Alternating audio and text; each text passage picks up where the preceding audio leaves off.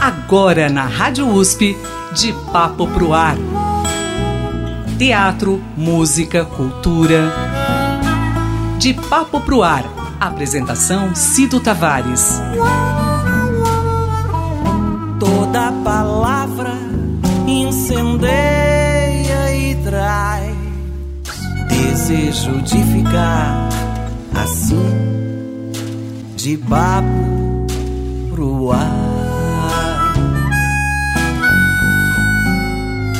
Olá, um ótimo começo de noite para você que está com a gente aqui na Rádio USP, mais um de Papo Pro Ar, o último desse ano de 2023. Lembrando que o de Papo Pro Ar, para 2024, teremos surpresas, novidades, edições especiais do de Papo Pro Ar, imperdível, com convidados para lá de especiais, com assuntos muito interessantes tenho certeza que você vai gostar. Mas isso a partir de março do ano que vem. Do ano que já está batendo a nossa porta, né? 2024, na próxima segunda-feira, dia 1 de janeiro. Espero que você esteja aproveitando muito bem aí com os seus familiares, com os seus amigos. Tenha juízo. Vamos agradecer o ano de 2023 que foi muito rico, muito é, próspero, digo, em aprendizados. Espero que você tenha tirado bom proveito de 2023 e, se caso não deu alguma coisa certa, é, tenha certeza que o aprendizado valeu e para o próximo ano tenho certeza que você terá aí bons frutos. Vamos entrar 2024 com pensamentos positivos, sempre com fé e com esperança renovadas. Feliz ano novo para você. Hoje o de Papo Pro Ar muito especial. Vamos fazer uma retrospectiva, trazendo aqui alguns programas que foram marcantes, é, principalmente na fase final de 2023. Vamos relembrar aqui alguns minutos de uma conversa que eu tive com o pesquisador e doutorando da ECA USP, o Felipe Siles. Ele resgatou em sua pesquisa um dos grandes nomes do choro brasileiro, infelizmente muitas vezes esquecido ele resgatou Esmeraldino Sales e nós falamos sobre o Esmeraldino num programa muito legal. Vale a pena a gente recordar.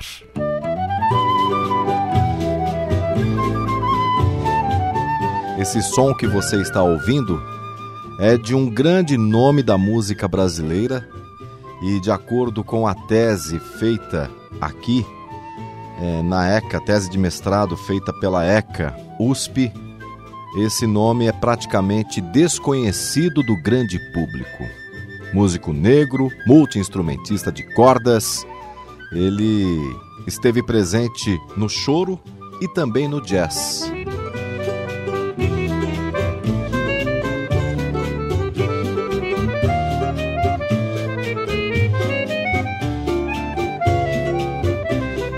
Esmeraldino Sales.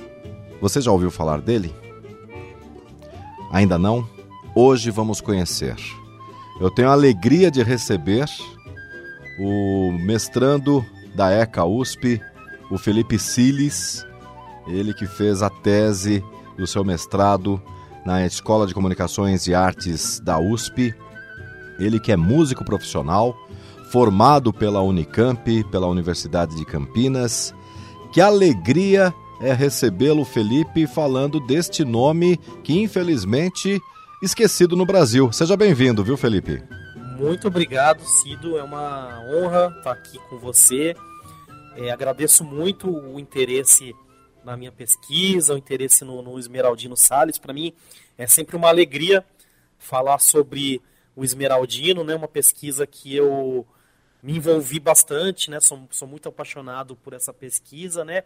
E é uma pesquisa que, apesar de, de, de ter sido já publicada, né? O, o, o, mestrado, né? O resultado final, eu percebo que é uma pesquisa que ela não termina nunca, né? Porque depois ela teve outros desdobramentos, né? Ela saiu o songbook também, e agora eu estou dando algumas aulas, né? Alguns workshops, né? E tem outros projetos em vista, né? Mas é uma alegria muito grande, né? Eu espero que é, o nosso público aí, ouvinte, fique pelo menos curioso aí de ouvir as músicas do Esmeraldino, procurar, vamos ver se a gente consegue despertar essas, essa curiosidade nas pessoas.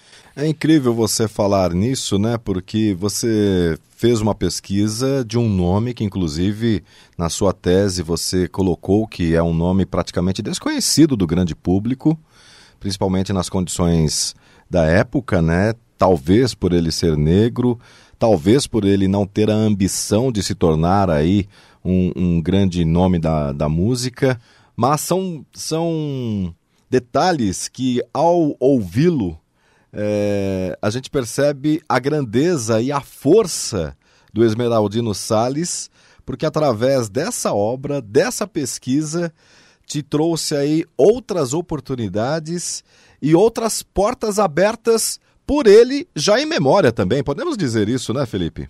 Com certeza. É, é, é o que você falou, né? Quando a gente ouve ah, os choros do Esmeraldino, e você falou na abertura também essa questão do jazz, que é muito interessante, né? O, o, o choro, durante muito tempo, é, ele, ele tem essa questão da, do, de uma afirmação como uma música autêntica brasileira, né? E como essa música autêntica brasileira, para se diferenciar né, da, da, da, música influenciada pelo jazz, influenciada pelos, pela música dos Estados Unidos, né? O, o choro meio que, que é, uma corrente, né?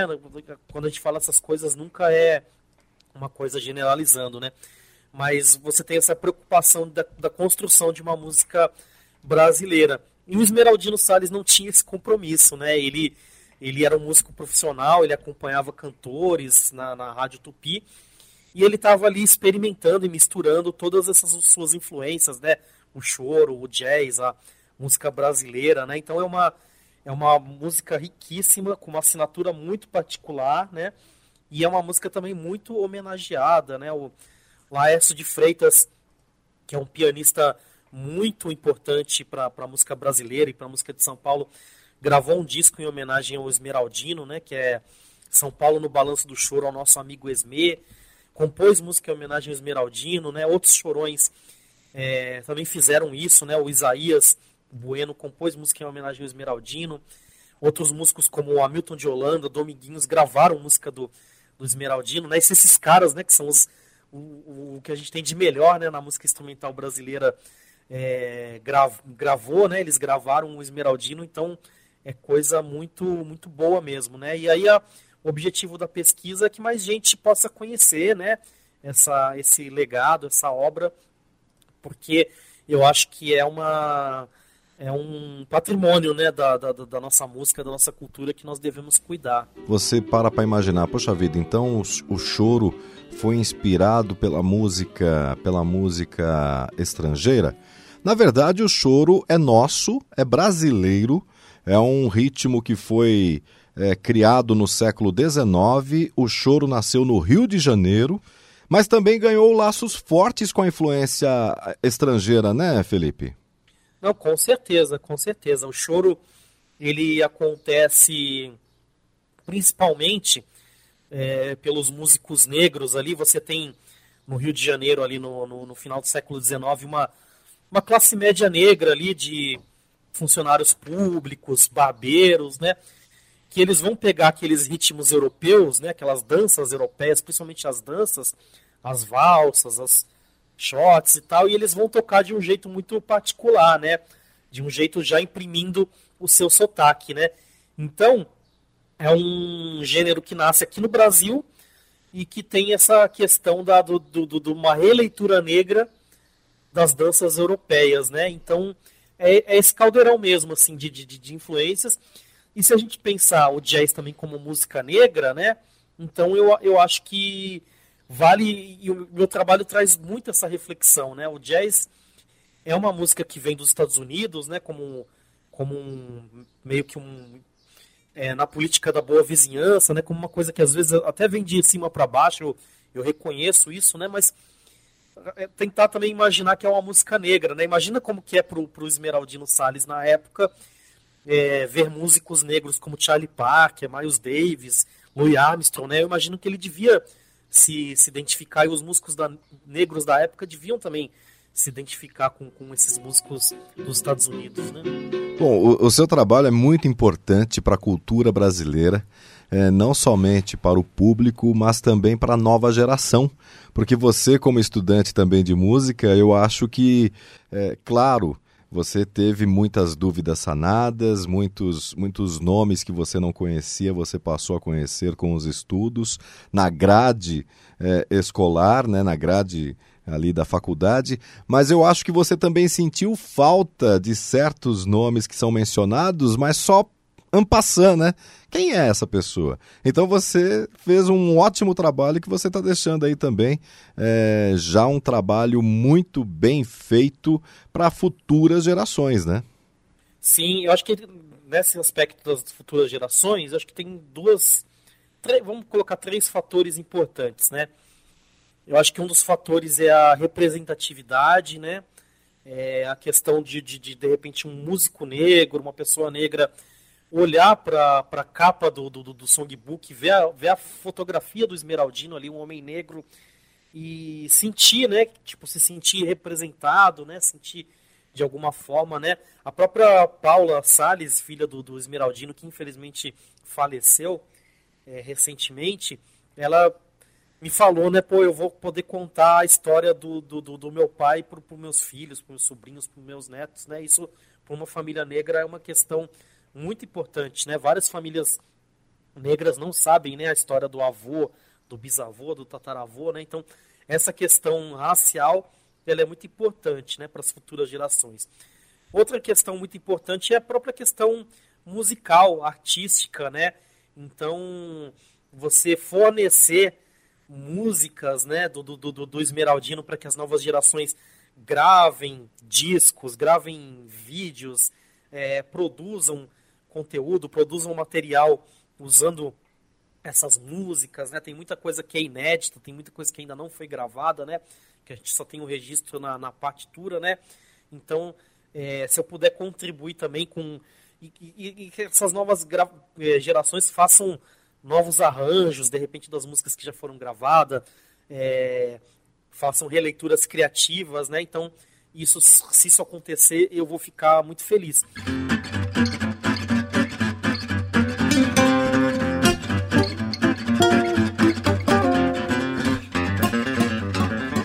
Esmeraldino Sales, um fenômeno da música brasileira.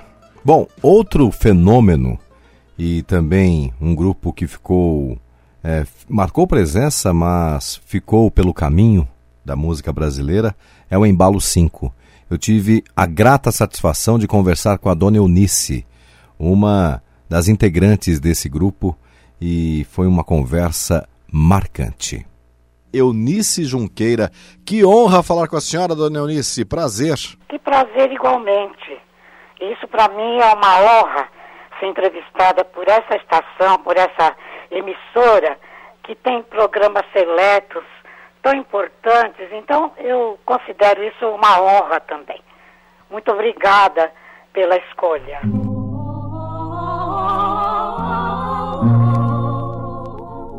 Bom, a senhora começou a estudar violão, então, ainda adolescente. Que ano que era essa época, dona Eunice? Tempo bem remoto, porque eu já sou bem antiga.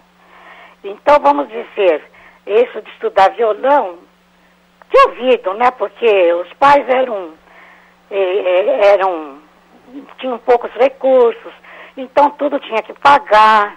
Eu lembro que minha mãe também colocou num, num, num curso de piano, mas também não deu muito certo, porque o dinheiro era restrito, mas isso foi, vamos dizer assim, nos anos 40 e pouco, que eu ainda era menina, e eh, estudando violão. E com essa minha professorinha, eu aprendi muitas músicas, aprendi várias posições no violão.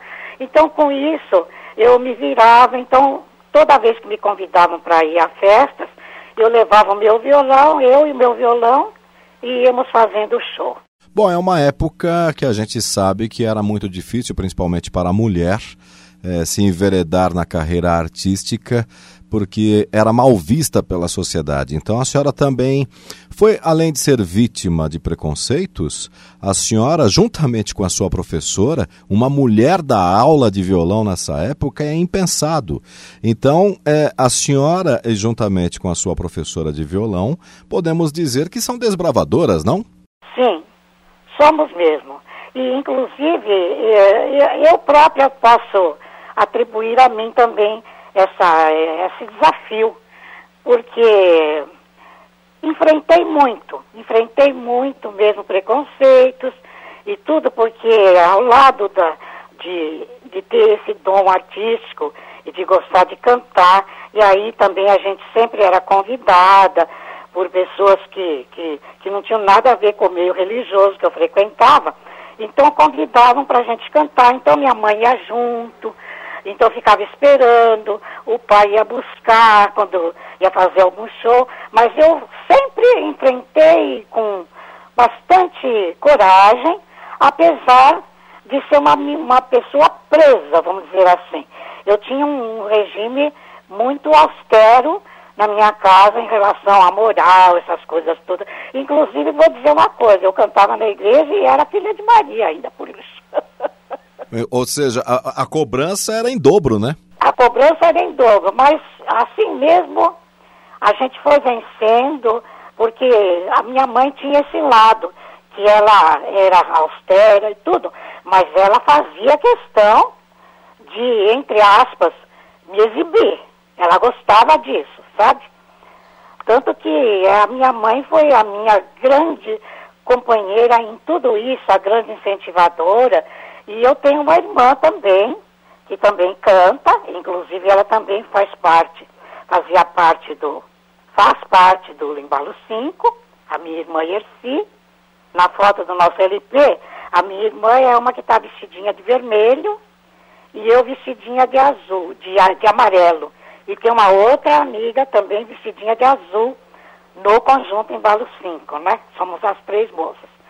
Mas a minha irmã cantava comigo em dupla também.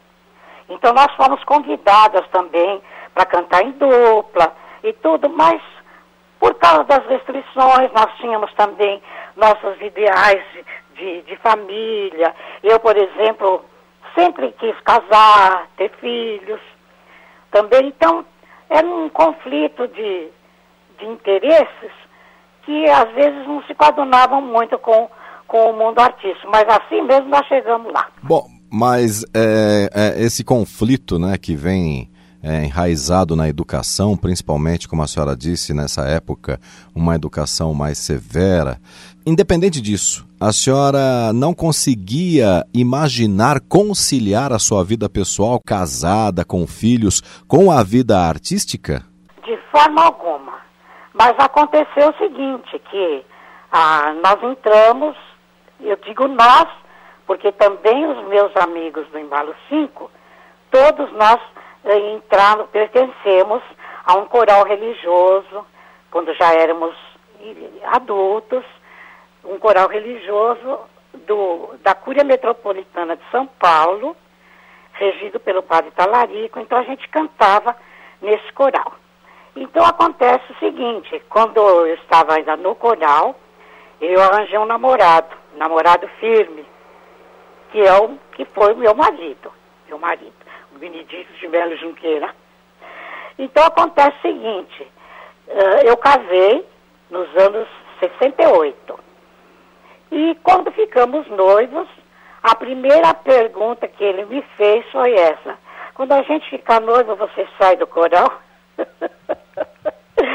eu concordei eu concordei sair do coral. E os meus amigos ficaram no coral. Esses mesmos que mais tarde vieram a se juntar a mim.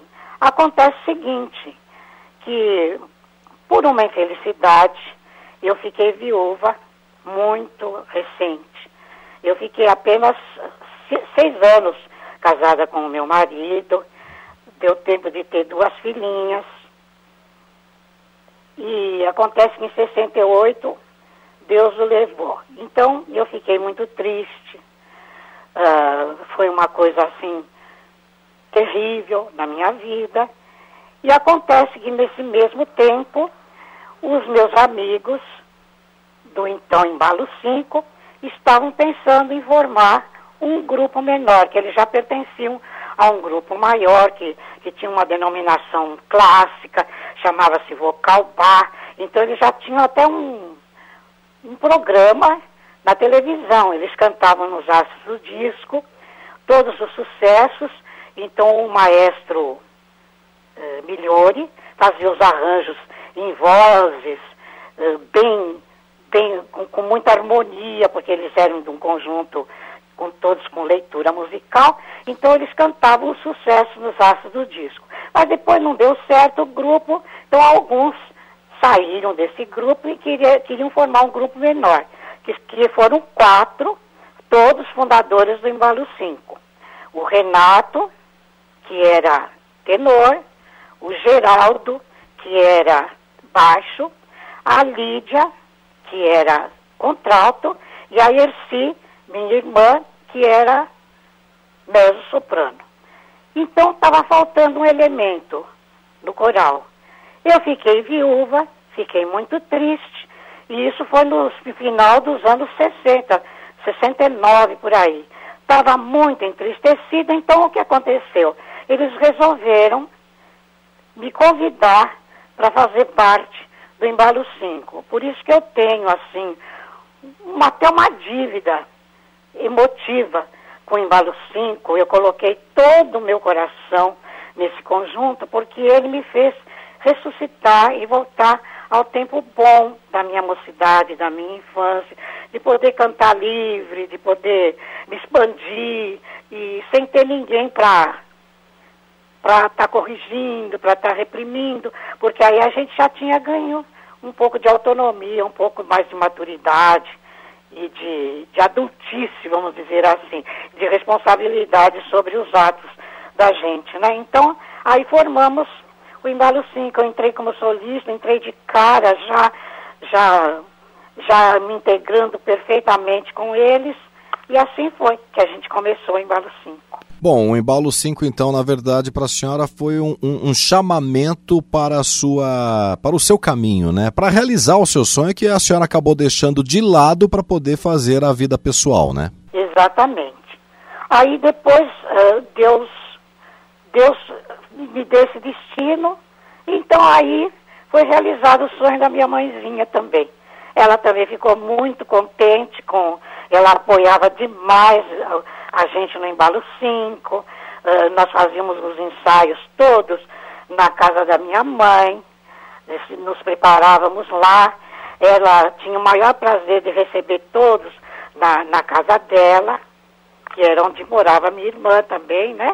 E fazia um lanche. Então era uma festa, o ensaio do Embalo 5 lá na residência da minha mãe. E ela ficou muito feliz porque, de certa forma, também uh, resolveu o sonho dela, né, que era nos ver e me ver principalmente no mundo artístico.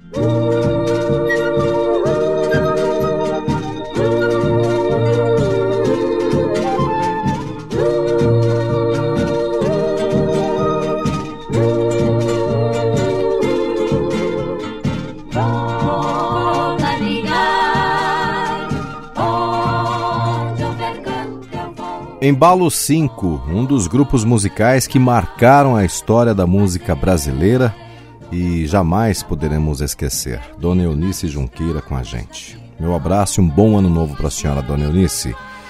E outro programa também que nós trouxemos em meados do mês de dezembro foi uma conversa sobre as festas populares, um registro feito pela fotógrafa, pela jornalista Andrea Goldsmith, ela retratou é, na sua lente, através da sua visão, é, as imagens de festas populares. Vale a pena a gente recordar essa conversa.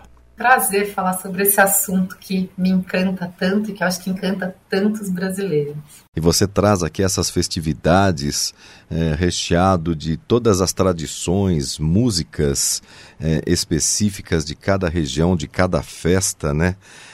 Você é paulistana, você Sim. é formada em administração de empresas com pós-graduação em marketing pela Fundação Getúlio Vargas e é apaixonada pela fotografia. E você, em qual momento da, da sua trajetória que você decidiu seguir, não seguir, mas traduzir através da sua lente esses sentimentos importantes e momentos marcantes? Bom, eu sempre gostei muito de fotografia, assim, desde criança era uma coisa que me interessava muito, mas eu acabei seguindo uma carreira uh, de executiva, enfim, fotografia para mim sempre tinha sido só um hobby. Aí em 2013 eu estava bem cansada do trabalho que eu estava fazendo e eu resolvi fazer um curso de fotografia, uma coisa assim mais profissional, enfim, aprender de verdade a, a fazer isso. E esse curso tinha um trabalho de conclusão que eu precisava escolher um tema qualquer para fotografar. E nesse momento me deu uma vontade de viajar pelo Brasil e conhecer as festas populares brasileiras. Então, comecei de 2014, eu fechei a empresa de consultoria que eu tinha e comecei a me dedicar integralmente a esse projeto. A ideia então era viajar para lugares onde estivessem acontecendo essas festividades. Eu fiz um calendário, assim, né? O que, que acontece em janeiro, em fevereiro, em março, enfim. E festa nesse país é uma coisa que não falta. é, então, eu passei os últimos dez anos seguindo um pouco esse calendário, né? num ritmo menos intenso nos últimos anos, porque eu comecei a ter vontade de me aprofundar mais em algumas festas e não tanto de conhecer tantas festas novas. Mas ao longo desses 10 anos, então, eu acabei registrando imagens de 44 festas diferentes. Em algumas delas eu estive várias vezes, acho que a que eu tive mais vezes foram oito, por enquanto. é, enfim, então eu comecei a ir para esses lugares, conhecer as pessoas que, que participam ativamente dessas festas, né, que fazem as festas acontecer, é, e a me encantar cada vez mais com a cultura popular brasileira, né? com a quantidade de coisas maravilhosas e completamente diferentes entre si que essas pessoas produzem uh, de uma forma totalmente voluntária, né? pelo amor que elas têm àquele, àquela celebração, àquela, àquela cultura local. E em 2018, eu acho, uh, foi a primeira vez que eu comecei a entrevistar pessoas além de fotografar, né? Então, eu montei uma pequena equipe, eu e uma produtora, e a gente começou, então, pela Festa do Divino de São Luís do Paraitinga, a conversar com as pessoas que participam há muitos anos dessa festa. E à medida que eu fui conversando com, com esses brincantes, com os festeiros, eu fui percebendo que as motivações das pessoas uh, eram sempre muito parecidas. Né? E aí, esse foi um momento em que para mim, é, esse, essa, essa, esse trabalho de registro das festas teve uma mudança. Porque no começo eu estava sempre em busca do que cada festa tinha de único, de exclusivo, de diferente. Né? Então, quanto mais exótica fosse a fantasia, ou a música, ou a comida, né? mais aquilo para mim se tornava interessante. Né? Enfim, mais diferente do que eu já tivesse conhecido antes. Né? Isso era uma coisa que me atraía muito. E a partir do momento que eu comecei, então, a entrevistar essas pessoas, eu fui percebendo quase que o contrário disso, que o que move as pessoas são sempre coisas muito parecidas. Então, toda festa tem uma carga muito grande de alegria, eh, a maioria das festas tem um quê de devoção, né? mesmo festas que não são 100% uh, religiosas, elas muitas vezes acabam trazendo elementos religiosos, né? seja da religião católica ou de religiões de matriz africana. Uh, já fotografei festas uh, de origem japonesa, que então a religião que está por trás é o budismo, né? mas enfim, fé é uma coisa que em geral está por trás né, da, dessa mobilização de muitas pessoas. Uh, a imponência que, as, né, que a gente percebe, assim, à medida que as pessoas, por exemplo, vestem uma fantasia, elas se transformam, né, elas transformam a realidade delas numa realidade diferente. Então, esse é um momento de, uh, muito, muito especial na vida das pessoas. Todas as festas envolvem muito carinho, muito afeto, muito cuidado né, entre as pessoas que estão participando enfim, eu comecei a perceber que, por mais diferentes que elas fossem à primeira vista, o que está por trás daquilo, os sentimentos humanos que movem uh, as pessoas, eram sempre muito iguais. Então, o livro acabou sendo uma revisita a esse meu arquivo, né, uns 10 anos que eu já tinha fotografado essas festas, em busca de imagens que traduzissem esse, esses sentimentos. Né?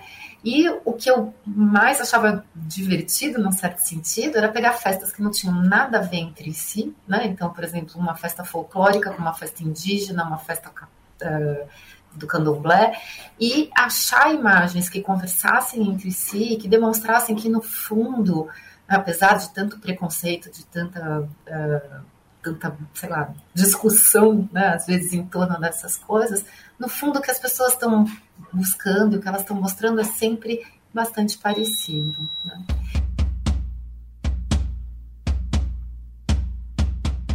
Bom, espero que você tenha gostado dessa nossa pequena retrospectiva. Lembrando que todos esses programas estão lá na íntegra no site jornal.usp.br. Basta você procurar lá nos podcasts o de Papo Pro Ar e você localiza todos esses programas lá inteiros, completos, disponíveis. A você, um bom final de 2023, um ano de 2024 recheado de prosperidade, amor, fé, carinho e saúde.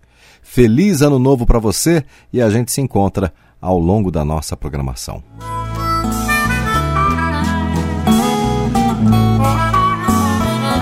De Papo Pro Ar. Produção e apresentação Cido Tavares. De papo pro ar.